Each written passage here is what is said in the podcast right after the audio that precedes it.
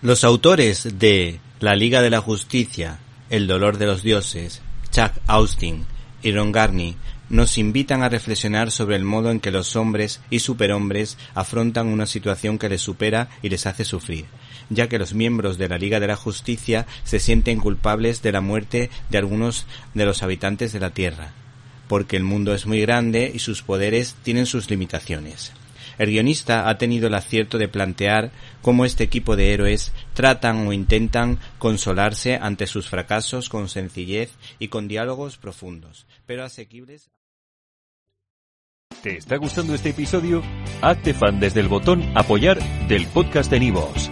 Elige tu aportación y podrás escuchar este y el resto de sus episodios extra. Además, ayudarás a su productor a seguir creando contenido con la misma pasión y dedicación.